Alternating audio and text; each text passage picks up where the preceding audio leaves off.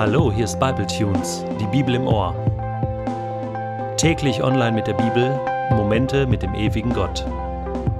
Der heutige Bible Tune steht in Genesis 25, die Verse 19 bis 28 und wird gelesen aus der Hoffnung für alle. Hier beginnt die Familiengeschichte Isaaks. Isaak war Abrahams Sohn. Er war 40 Jahre alt, als er Rebekka heiratete. Sie war die Tochter des Aramäers Betuel, die Schwester Labans, und Sie stammte aus Mesopotamien. Rebekka blieb kinderlos. Isaak betete für sie zum Herrn, und der Herr erhörte seine Bitte.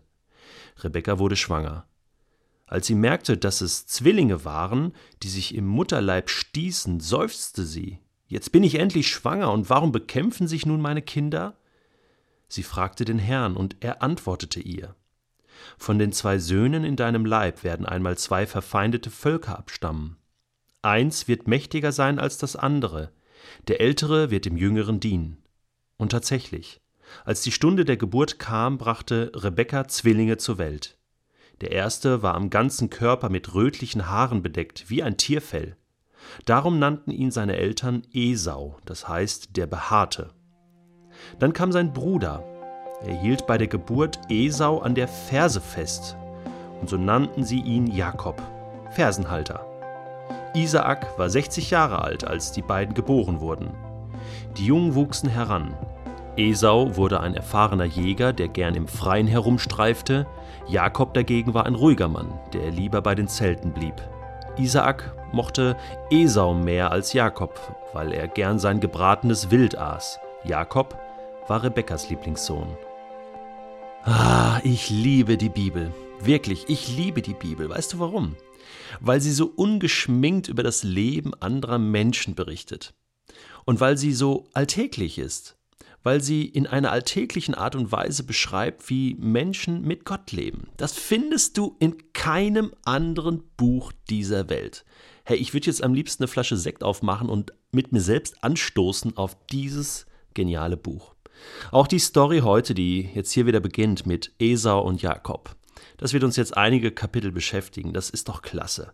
Es ist doch klasse, wie das hier beschrieben wird, dass ähm, Rebecca kinderlos blieb. Natürlich ist das jetzt nicht klasse, aber ich finde es klasse, wie Isaac dann für seine Frau betet und Gott erhört das Gebet.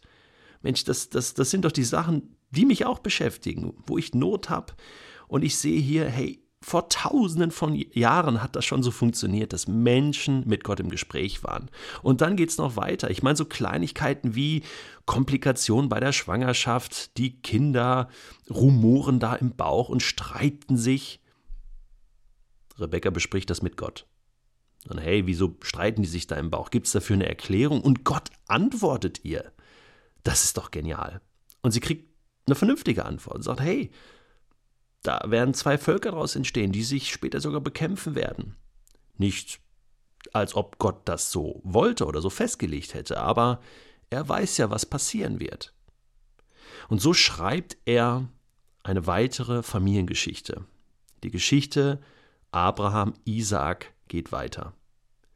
Und ich finde es auch klasse, wie unser heutiger Text endet. Die Jungen wuchsen heran, Jugendliche, junge Männer, Esau wurde ein erfahrener Jäger, der gern im Freien herumstreifte mit seinem Fell, mit seinem Naturfell. Muss ein tolles Bild gewesen sein. Der sah wahrscheinlich so aus wie so ein Neandertaler. Das war so der erste richtige Neandertaler, den wir da finden. Wahrscheinlich haben wir den auch gefunden. Der ist jetzt ausgestellt in einem Museum. Und man denkt, das ist ein Neandertaler. Dabei war es Esau. cool. Jakob dagegen war ein Muttersöhnchen, kann man sagen. Ein ruhiger Mann. Er blieb lieber bei den Zelten. Ist das nicht süß? Der hat also mehr mit so Puppen gespielt vorm Zelt und wenn dann mal so ein kleiner Wind kam, dann ist er dann gleich reingelaufen. Mami, Mami, hilf mir. Aber dieser Jakob ist ein echtes Schlitzohr. Und wir werden noch irre Geschichten von ihm hören und gerade morgen die Geschichte, da geht es gerade spannend weiter, die darfst du auf keinen Fall verpassen. Für heute mal nur so viel. Gott ist ein Gott des Alltags. Gott ist an deinen Kleinigkeiten, die du jetzt gerade erlebst, interessiert. Er ist ganz nah dran. Er weiß, wie es dir geht. Und du kannst mit ihm alles besprechen. Jeden Furz, würden wir so in Deutschland sagen. Jede Kleinigkeit. Sag ihm, was dich beschäftigt, was dich bedrückt, was dich freut. Er freut sich mit und er hilft dir gerne. Er ist mit dir.